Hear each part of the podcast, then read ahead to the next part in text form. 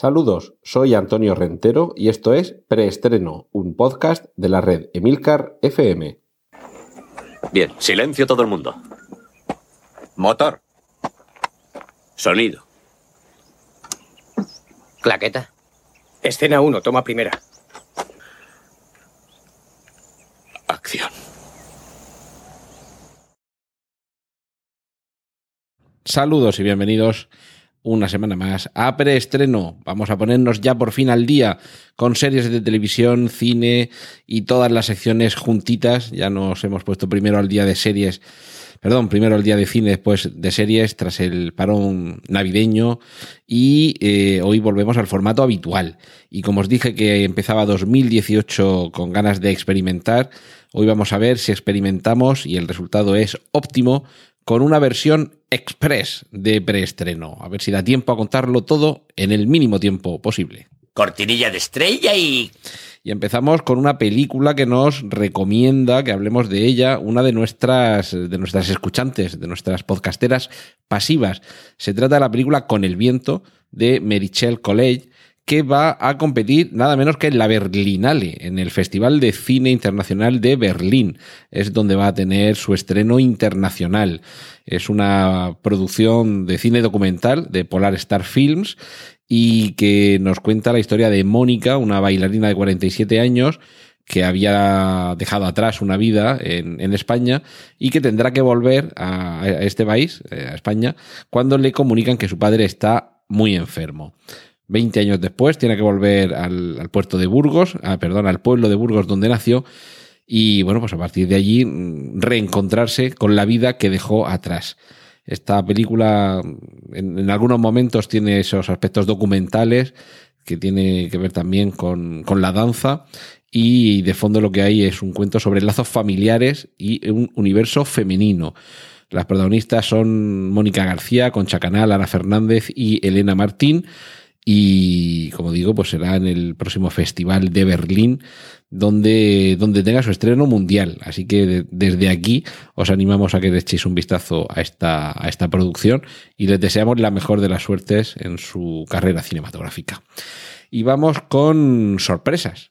Este mes de febrero que tenemos ya a la vuelta de la esquina va a suponer el estreno en Netflix de la película Mute, escrito Mute. Esta película es la nueva de Duncan Jones, director de Moon, eh, director también de la adaptación cinematográfica de Warcraft y, bueno, quizás muchos no lo sepáis porque en fin, su nombre artístico es el que es, Duncan Jones, pero este, este brillante y talentoso director de cine es además hijo de David Bowie, con lo que casi parece uno empezar a convencerse de que en algunas familias realmente el talento y el genio son hereditarios. Los que tengáis Netflix, ya sabéis, esperad con ansia el estreno de Mute, Mute, que el propio, el propio Duncan Jones la describe por una parte como un cierto homenaje a Blade Runner y la etiqueta como una Casablanca de ciencia ficción, en referencia a la mítica cinta con Humphrey Bogart y Loren, eh, perdón, Loren Bacall, con Ingrid Bergman.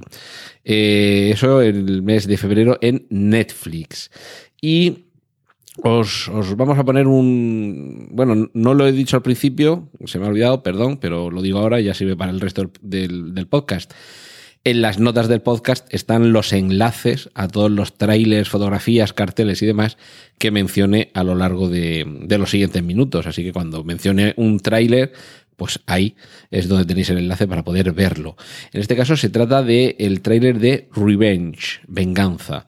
Una película que, como bien indica el nombre, es dura porque precisamente se trata de eso, de una venganza de, de, una mujer tras haber sido eh, objeto de un crudo y duro ataque. Aquellas, aquellas películas en las que el elemento de venganza tiene un peso específico casi merecerían un, un subgénero propio y de momento lo que podemos hacer es ver el tráiler y, y rezar, rezar por las almas de esos atacantes porque la venganza va a ser terrible. Otra película, Verano del 84, de la que también podemos ver el tráiler es un poco un revival, un revival de los años 80, que realmente no es que hayan vuelto, es que nunca se fueron, han estado siempre por aquí.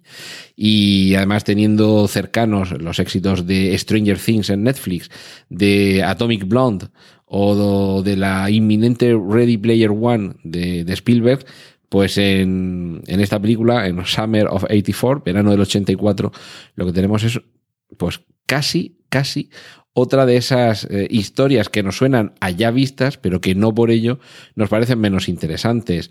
Eh, en, verano del 84 se nos cuenta qué es lo que, cómo un grupo de adolescentes tratan de localizar a, a un chico que ha desaparecido, de estos, los clásicos anuncios de las películas americanas en las que se publica el cartel del chico desaparecido en los cartones de leche. Pues ese es el incidente desde el que comienza toda, toda la acción que puede ser pues una mezcla entre mm, Stranger Things, Dark, It, es decir, nos puede sonar allá visto, pero como digo, no por eso, verano del 84, nos va a apetecer menos verlo, ya digo, ved el, casting, perdón, el casting, el tráiler y lo disfrutaréis, seguro. Nueva película de Ang Lee, por lo menos vamos sabiendo ya el casting. Tenemos a Will Smith como protagonista por partida doble de Gemini Man. El hombre Géminis, que mmm, no estoy muy seguro, yo creo que no tiene nada que ver con una novela homónima que de este género de, thrillers de intriga bestsellers que este, esa novela creo que salió en los años 90, creo que no tiene nada que ver, pero se titula exactamente igual. En este caso, la historia nos lleva también a otro subgénero cinematográfico por antonomasia, el del viaje en el tiempo, con un cazador que tendrá que ver cómo su, su clon, en, mejor forma física que él mismo, mmm, comienza a seguirle, comienza a darle caza es eh, un mercenario que está ya en los años maduros de su vida, que de pronto ve como una versión de sí mismo, pero más joven, está tratando de darle caza a él mismo. Eh, esto está claro que lo que vamos a tener va a ser efectos especiales para que sea creíble una versión rejuvenecida de Will Smith tratando de darse, de darse caza a sí mismo. Pues eso es lo que parece que plantea Gemini Man de Ang Lee. Esta noticia tiene ya unas semanas, pero bueno, como mientras tanto se produjo la noticia y ha llegado este día, hemos estado entretenidos contando otras noticias, llega el momento de que no olvidemos que la próxima película de Tarantino va a estar protagonizada por Leonardo DiCaprio. Si no protagonizada, por lo menos va a aparecer. Es decir, que puede que no sea el personaje principal, pero desde luego sí que va a aparecer en la próxima película de Quentin Tarantino. Otro tráiler, Tully, la nueva película de Charlize Theron con guion de Diablo Cody, recordad la guionista de aquella deliciosa película que era Juno.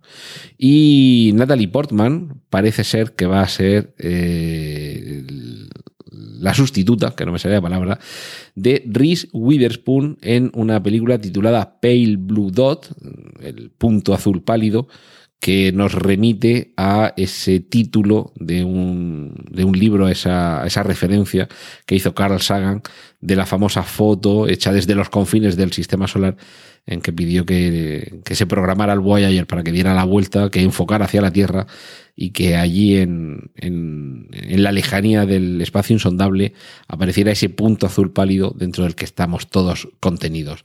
En, en esta película, en Pale Blue Dot, vamos a ver qué es lo que sucede cuando una exitosa mm, astronauta regresa a casa y tiene que afrontar la vida mm, más allá del espacio, la vida en la Tierra. Esa sí que es la última frontera inesperada. Es ese regreso a casa y cómo afrontar la vida cotidiana eh, en una película que, como digo, ahora, en lugar de Reese Witherspoon, parece que va a ser Natalie Portman la, la protagonista. El director, Noah Hawley, director de Fargo y Legión. Es decir, que el proyecto parece más que interesante. Ghost Stories, historias de fantasmas, escrita y dirigida por Jeremy Dyson y Andy Nyman, es una de las propuestas más espeluznantes de las que podemos estar eh, impacientes por ver. Se trata precisamente de lo que dice su título, historias de fantasmas, en este caso además con una inspiración británica, ese tipo de terror atmosférico tan propio de las islas. En uno de sus personajes, no el protagonista, pero sí un, secundario con peso, tenemos a Martin Freeman, ya sabéis, eh, Watson, de la televisiva Sherlock de la BBC, y nos llega durante este año 2018 y de momento el tráiler es lo que podemos ver. En, en las notas de aquí del podcast, le podéis echar un vistazo tanto a ese tráiler como al de Braven, la nueva película de Jason Momoa, una, una película de acción, eh, supervivencia en un entorno hostil y, bueno, pues Jason Momoa en todo lo suyo dando y repartiendo. Y más, más trailers de Isle, La Isla, una, un cartel en el que aparecen tres mujeres que nos dan la espalda eh, sobre un promontorio frente al mar en el que se ve una barca con dos remeros y la línea, eh, la log line, la línea de impacto, su canción te cautivará. Pero cautivará en un sentido con un verbo en inglés, haunt you, que tanto puede servir eh, para decir cautivar, en un sentido casi romántico y bello, como en un sentido maléfico. Te puede cautivar, te puede hechizar. Quizá hechizar podría ser eh, otra palabra y mejor empleada. Su canción te hechizará, eh, porque el, hechizo tiene esa doble significación también, un sentido romántico y casi positivo, pero también oculta un ominoso eh, significado. Por si os queréis hacer una idea de qué va esta película, con una historia ambientada en el año 1840, cuando un barco británico se ve atacado por una fuerza desconocida y tres supervivientes a bordo de un bote llegan a una isla de la costa escocesa prácticamente desierta, excepto por una familia eh, el tráiler lo tenéis en las notas del podcast y si no sois de pasar miedo con las películas, casi mejor que no veáis el tráiler y desde luego que no veáis la peli.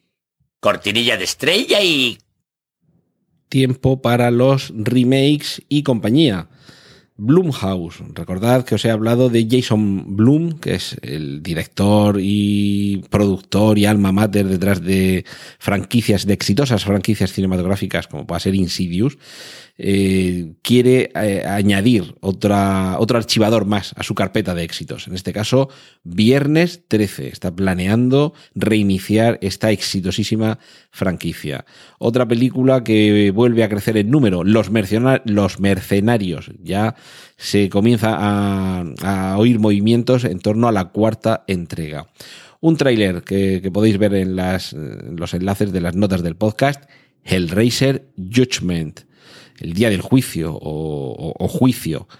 Hellraiser, una de esas franquicias también exitosas de mediados finales de los años 80, que ahora vuelve. También mm, puede que vuelva al filo del mañana. Una segunda entrega está ya rondándole a Doug Lyman, al, director. Y ya tenemos al malo para Creed 2. Creed, recordad, es el hijo de Apollo Creed que no recuerdo el nombre, si era, era también algún nombre así de, los dioses griegos o romanos, algún nombre así muy, muy mitológico.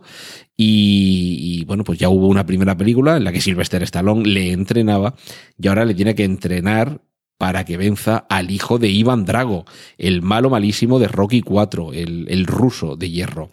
Tenemos también ya la sinopsis oficial de Solo, la, película en la que conoceremos las andanzas juveniles de Han Solo. De momento, lo que sabemos es que eh,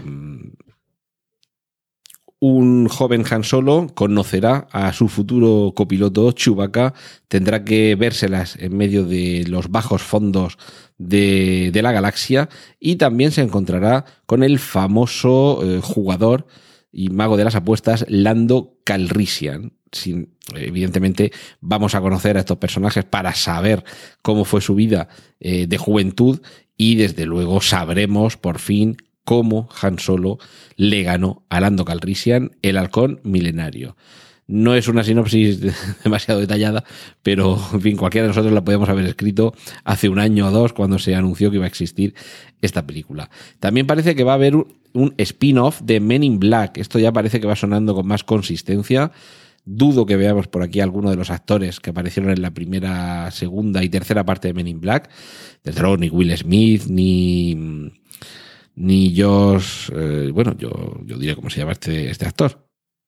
eh, sí, Josh Brolin ni, ni Tommy Lee creo yo que aparecerán por aquí, pero, pero es posible que alguno de los actores secundarios de las tres primeras entregas sí que tenga alguna aparición.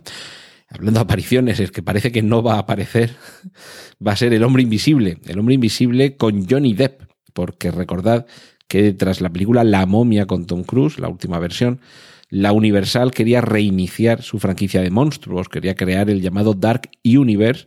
De hecho, aparecía un personaje interpretado por Russell Crowe, que era el Dr. Jekyll. Ya imaginábamos que también aparecería en algún momento Mr. Hyde, pero no, de momento está la cosa muy parada y para terminar de arreglarlo, el guionista de El hombre invisible eh, se ha ido, ha dicho que tiene diferencias creativas con lo que quiere hacer Universal y de momento si ese era el guion de la película que estaban preparando, pues un nuevo parón a esa, a esa película. Lo que sí que tenemos y podéis disfrutar ya es un nuevo tráiler de Pacific Rim, de la continuación de Pacific Rim, y noticias sobre Jumanji 2, uno de los éxitos más inesperados de estas pasadas navidades y que ahora quiere continuar. Bueno, Jumanji 2, eh, la película que vamos eh, a hablar, perdón, es Jumanji 2, que será la película que llegará en Navidades de 2019 con el ánimo de competir con Star Wars Episodio 9.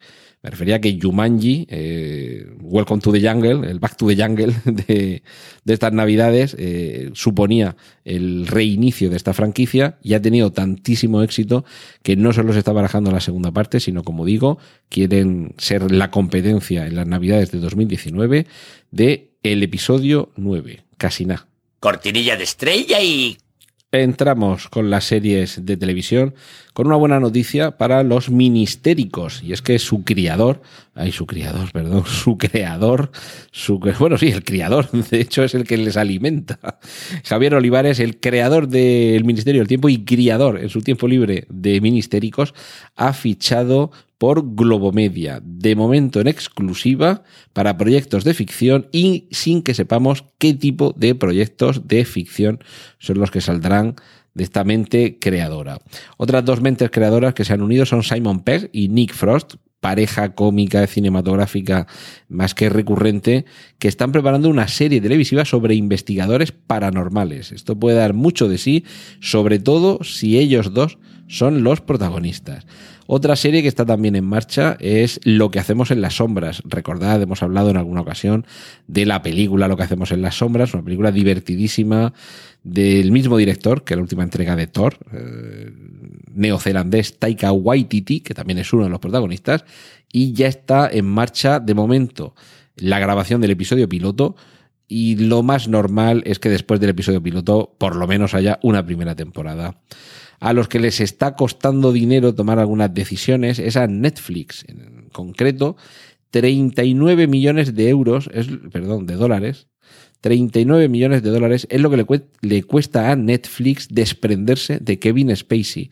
Recordad que tras las acusaciones que se han dirigido contra este actor y que hemos comentado aquí bastantes ocasiones, eh, se decidió que no continuara trabajando en la serie House of Cards.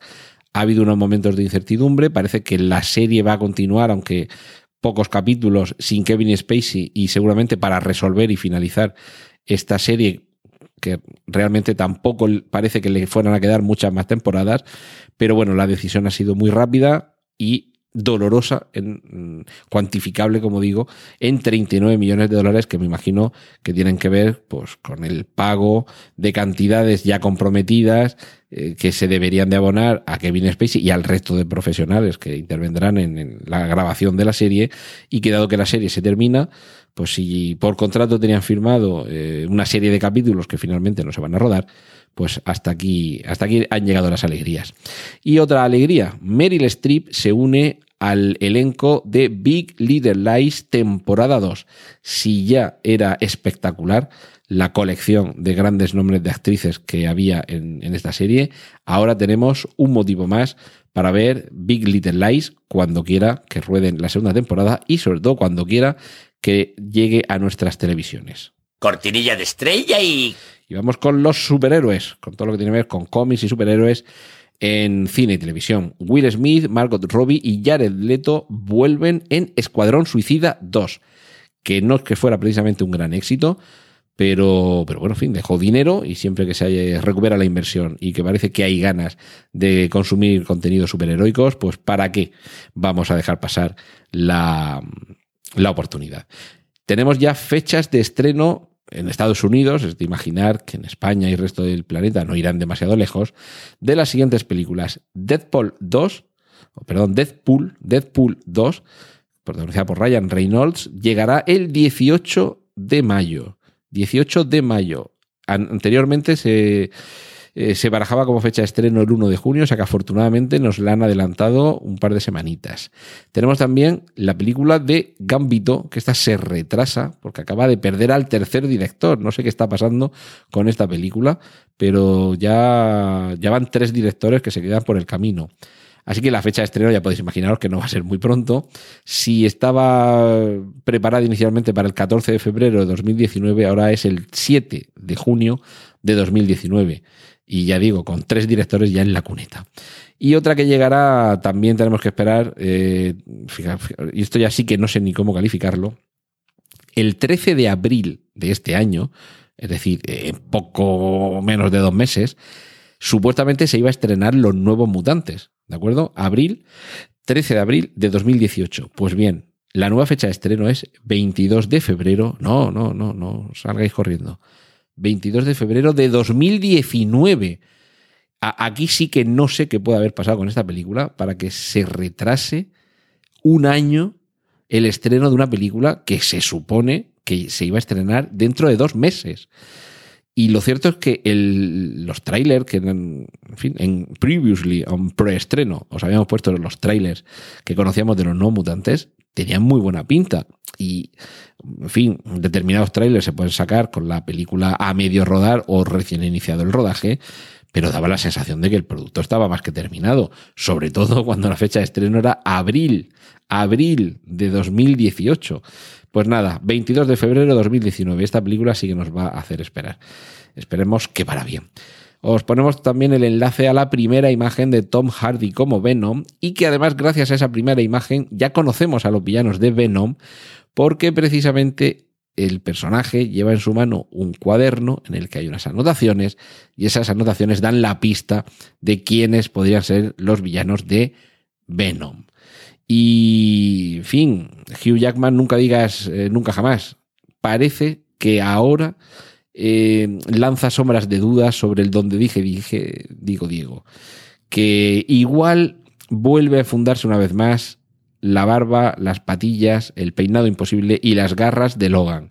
Que él siempre habría querido que Logan estuviera en alguna película con los Vengadores. Eh, claro, pues ahora que ya están de nuevo juntos, que por qué no. En fin, seguiremos informando y esperemos que algún momento volvamos de verdad a tenerlos a todos juntos.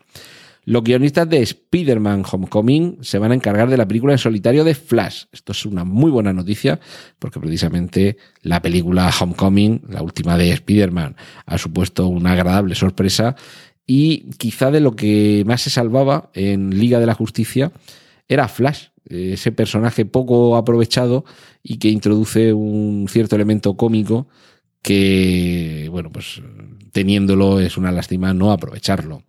Otro cómic que este me parece que, bueno, va a llegar, se está preparando una serie de televisión sobre él, se trata de The Boys y que quienes conozcáis el cómic os estaréis echando las manos a la cabeza de pensar que de verdad eh, hagan una adaptación fiel, porque, especialmente de, aquellos episodios que tienen que ver con esa reunión anual de los superhéroes en determinada isla.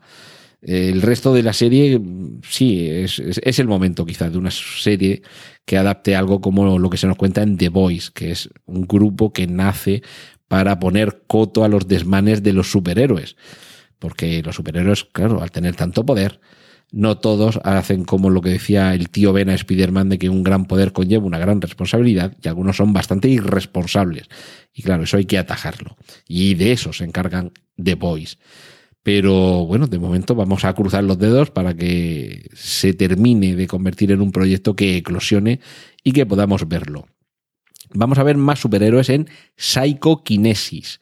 Es la película que está preparando el director de Tren a Busan y que en este caso cambia los zombies por los superhéroes. de nuevo, como suelo decir en estas ocasiones, proyecto de los que te hacen tener ganas de que pase rápido el tiempo para poder ir al cine a verlo. Otros que vuelven, esto aviso que puede ser un poquito spoiler, pero bueno, ya sabéis que aquí en preestreno, si estamos avanzando lo que va a aparecer en las películas dentro de meses, semanas o incluso años, si no queríais spoilers, pues este quizá no sea vuestro podcast. Pero por si acaso, durante unos segundos tapaos los oídos. Porque vuelven al universo cinematográfico Marvel dos personajes que queríamos desaparecidos, Nick Furia y María Hill. Ya podéis destaparos los oídos. ¿Que ya podéis destaparos los oídos? Lo que pasa es que vuelven, pero no sabemos dónde, no sabemos en qué película. Hay unas fotos de rodaje en las que aparecen Nick, estos actores, pero, pero es que no se sabe a, qué película corresponde el metraje. Y como por delante tenemos, pues tenemos Pantera Negra, tenemos Los Vengadores 3, Los Vengadores 4 y Capitana Marvel, pues no sabemos en qué película pueden llegar a aparecer. Bueno, he hablado de Capitana Marvel. Tenemos primera imagen sobre ella, primera foto de Brie Larson, que es la actriz que va a encarnar a este personaje, y también mm, una información sobre los Vengadores 4. Pero una información, mm, bueno, hace unas semanas hablábamos de las primeras imágenes de los Vengadores 4 que había comenzado ya el rodaje, que tampoco se veía gran cosa. Pero hubo, como siempre, conspiranoicos que decían, oye, pero es que este traje que llevan, pero es que se les ve como más jóvenes. que ¿Esto que va a ser? ¿Un flashback? Pues pista, pista a simple vista. Capitán América Civil War nos dio la pista de qué es lo que podría suceder en Los Vengadores 4 que explicaría esas imágenes en las que se ven rodeados de escombro a, mm, al Capitán América y a Tony Stark. Mm, si no os acordáis mucho, mm, recordad en qué momento veíamos a Tony Stark más joven en Capitán América Civil War. Y parece ser que por ahí estaría la explicación de por qué se está rodando algo que parece corresponder a una entrega anterior de Los Vengadores y por qué lo podríamos ver en Los Vengadores 4. Ahí lo dejo. Una cosa es contar un poquito el spoiler y otra cosa haceros todo el trabajo. Cortinilla de estrella y y vamos con las adaptaciones de mm, tanto cine como televisión de videojuegos y literatura. Animales Fantásticos anuncia que cada una de sus películas tendrá eh, lugar la ambientación en una ciudad distinta del mundo. Es decir, que vamos a conocer a todos los monstruos, a todas las criaturas, a todos los animales fantásticos que se pueden encontrar por todo el planeta. Tenemos un nuevo tráiler de El Alienista, una serie de televisión que adapta la novela homónima de Caleb Carr parece que no con una fidelidad extrema, capta más bien eh, el ambiente, desde luego, y la esencia de los personajes. Pero bueno, de momento el tráiler sí que tiene buena pinta y en cualquier caso, como digo, tenéis ahí las novelas por si queréis ampliar más. De videojuegos hablamos poco, realmente no se adapta demasiado de videojuegos en comparación con libros o con cómics, sobre todo últimamente. Pero claro, algún videojuego llevaba décadas buscando el actor idóneo para que le pusiera cara al protagonista. Y de momento parece que John Cena, el antiguo luchador de lucha libre, de hecho no sé si sigue haciendo lucha libre, pero bueno, eh, lucha libre americana, es este rostro, el de John Cena, el que se ha visto apropiadísimo, y la verdad es que sí, para ser Duke Nukem. Ya sabéis, los más vetustos del lugar todo lo que supuso este, esta colección de videojuegos allá por los años 80. Este superhéroe macarra, políticamente incorrecto, mm, chulo, que rompía la tercera, perdón, la cuarta pared y, e incluso hablaba con el propio jugador. Cuando te quedabas ahí muchos ratos sin, sin moverlo, te, te espetaba, What are you waiting for? Christmas? Algo así como, ¿a qué estás esperando? ¿A Navidad? Pues buscad, buscad a Duke Nukem, buscad a John Cena y veréis que están hechos el uno para el otro. Otro que está hecho el uno para el otro es Denis Villeneuve, que está hecho para nuestros exigentes eh, ojos y oídos. Declaraciones sobre su proyecto de adaptación de Dune, la saga de Frank Herbert, que ya tuvo una adaptación cinematográfica de manos de David Lynch en los 80 que de momento es un proyecto, o sea, no hay todavía, no hay una luz verde ni está confirmado, solamente se está trabajando en esta versión de Denis Villeneuve de Dune y literalmente nos pone a babear cuando dice que mi Dune será Star Wars para adultos. En el sentido no de que haya imágenes de sexo explícito, sino que sea una historia pues, más compleja. Realmente lo que es Dune es, no es tanto fantasía como, un, como una narración de política, de intrigas familiares y de sagas y clanes interplanetarios con multitud de intereses contrapuestos. Eso se refiere Denis Villeneuve, no a que la especie haya que extraerla del cuerpo de, un protagonista y solo hay una forma de extraerla y oh, qué casualidad que es a través de su miembro sexual. No, eso sería para la versión XXX. Pero en este caso este Dune mm, que estaría de momento levantando el proyecto eh, Denis Villeneuve si de verdad lo lleva a cabo, puede ser una de las franquicias cinematográficas más brutales de las últimas décadas. Y otro que nos puede eh, hacer que nos divertamos, bueno, que la diversión corra raudales eh, en la gran pantalla, ya lo ha hecho hasta ahora y puede seguir haciéndolo, es Ryan Reynolds, que prepara una nueva versión de Cluedo. Esta adaptación sí que no la esperabais, ¿eh? una adaptación de un juego de mesa. Pues sí, eh, Cluedo ya tuvo una adaptación cinematográfica creo que recordar que también por los años 80, muy divertida. Y bueno, pues es la típica historia de grupo de personas reunidas en una mansión en la que se comete un asesinato y hay que descubrir quién es. La película original era bastante divertida, ya digo, eh, además creo recordar que estaba Tim Curry por allí, eh, que era el, un histriónico mayordomo, que era divertidísimo y que en algún momento también rompía la cuarta pared, que es esto de mirar a la pantalla y lanzar un guiño al espectador. Y ahora es Ryan Reynolds quien estaría preparando una nueva versión de Cluedo con él a cuestas y con los guionistas de Deadpool. Es decir, que esto puede ser, pues lo dicho, diversión a raudales. Otra adaptación que quizá no esperabais que habláramos de ella, el libro sobre Donald Trump, sobre la presidencia, este primer año de presidencia de Donald Trump. Ha habido un libro que el propio Trump casi le hubiera eh, gustado poder secuestrar y que no apareciera en las librerías, y ya hay planes para convertirlo en una serie de televisión, que no, sabe, no sabemos si será drama, comedia o ambas cosas al mismo tiempo. Lo que tenemos ya es la confirmación de la novena temporada de The Walking Dead, que a pesar de que últimamente está cayendo en, en, éxito y en espectadores, continúa su marcha. Ya sabéis, los zombies son así, lentos pero seguros. Hasta que no les dispares a la cabeza, van a seguir caminando. Y un teaser, un, tráiler de avance que podemos mostraros sobre la nueva versión. Esta película también tuvo su versión cinematográfica. Esta fue en los años finales de los 60, principios de los 70 Fahrenheit 451, el inmortal libro de Ray Bradbury, de un futuro distópico en el que todos los libros son arrasados por el fuego y vemos la historia de uno de los miembros de la brigada de bomberos, que en lugar de mangueras de las que sale agua, lo que tiene son lanzallamas de los que sale fuego para quemar todos los libros. Pues nueva versión y nuevo teaser al canto. Cortinilla de estrella y os comenté al principio que hoy tenía la intención de hablaros un poco sobre eh, los contenidos, sobre los nuevos paradigmas de contenidos. Os voy a lanzar solamente unos titulares. Una reflexión más profunda podría llevarnos quizá incluso todo el tiempo que llevamos ahora mismo de podcast. Eh, la agencia Nielsen va a comenzar a medir las audiencias de Netflix. De momento, Netflix se guarda muy mucho esos datos de audiencia. La propia Netflix va a invertir nada menos que 8 mil millones de dólares en producción propia. Y ante ese anuncio, Hulu, otra plataforma que aquí en España, alguna vez lo he comentado, realmente no sé si se puede ver directamente en España, pero no está implantada como puede estarlo Netflix o Amazon o HBO, por ejemplo, o AMC, son las plataformas de streaming que son más conocidas y que aquí en España pues han tenido lanzamientos oficiales con campañas de anuncios en televisión y demás. Hulu de momento no. Y, Hulu, mucho cuidado porque parte del, del accionariado de Hulu lo adquirió Disney cuando compró la parte de Fox de producción de cine y televisión. Eh, en fin, os he comentado en alguna ocasión, la plataforma de Disney, la de Apple, no van a tardar mucho en llegar.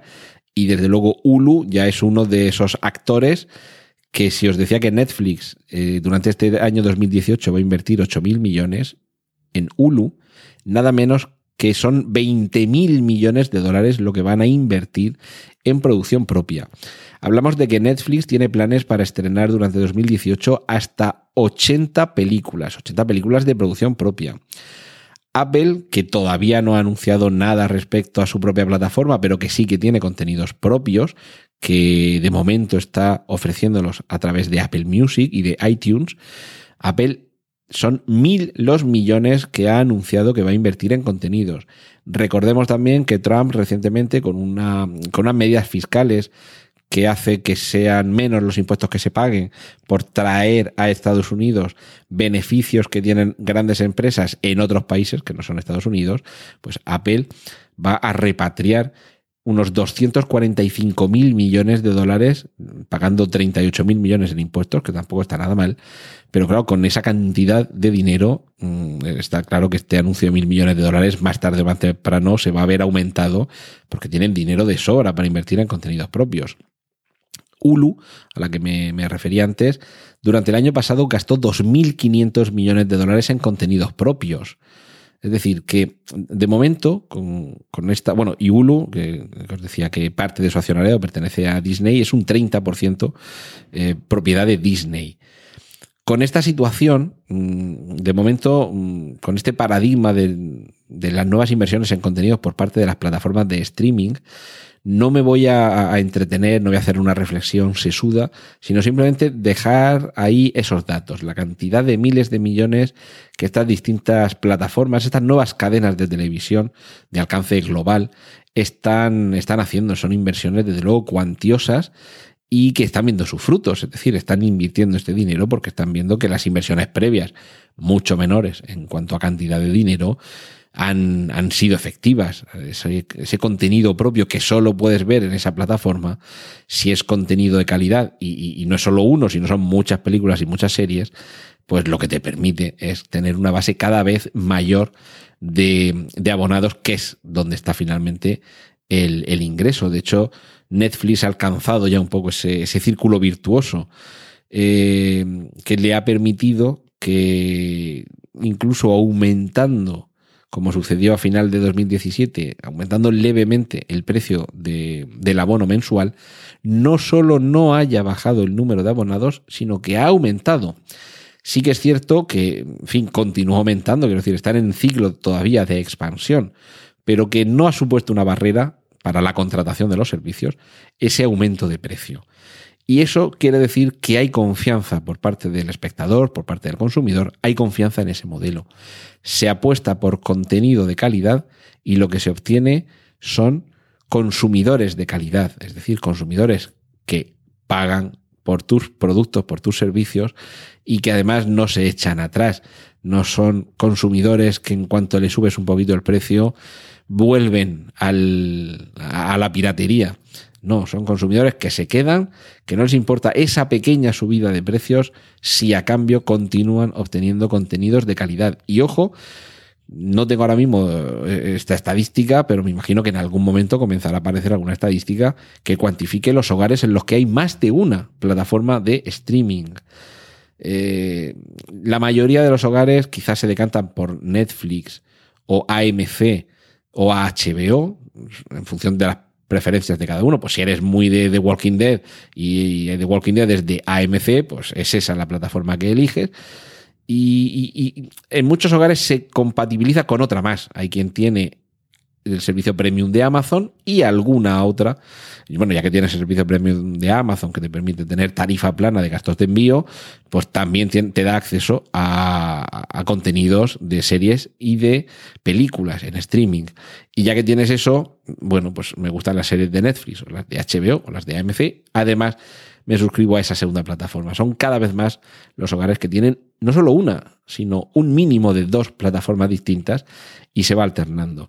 Estamos llegando al momento en el que este nuevo modelo de consumo televisivo está arrinconando y sobre todo me refiero al mercado estadounidense, que, es el más importante cuantitativamente, pero que poco a poco se está importando y se está imponiendo, eh, ese modelo que había antes con la suscripción de cable, en la que una única suscripción a un único proveedor de cable te lo llevaba todo a casa, teléfono, internet y televisión de pago, y ahora se está atomizando, pero porque el consumidor cada vez quiere obtener más algo concreto y como se le está ofreciendo la posibilidad de obtenerlo, elige, se va haciendo su propio puzzle, de forma que puedas tener tu envío de paquetería que además tienes eh, contenidos audiovisuales con Amazon Prime.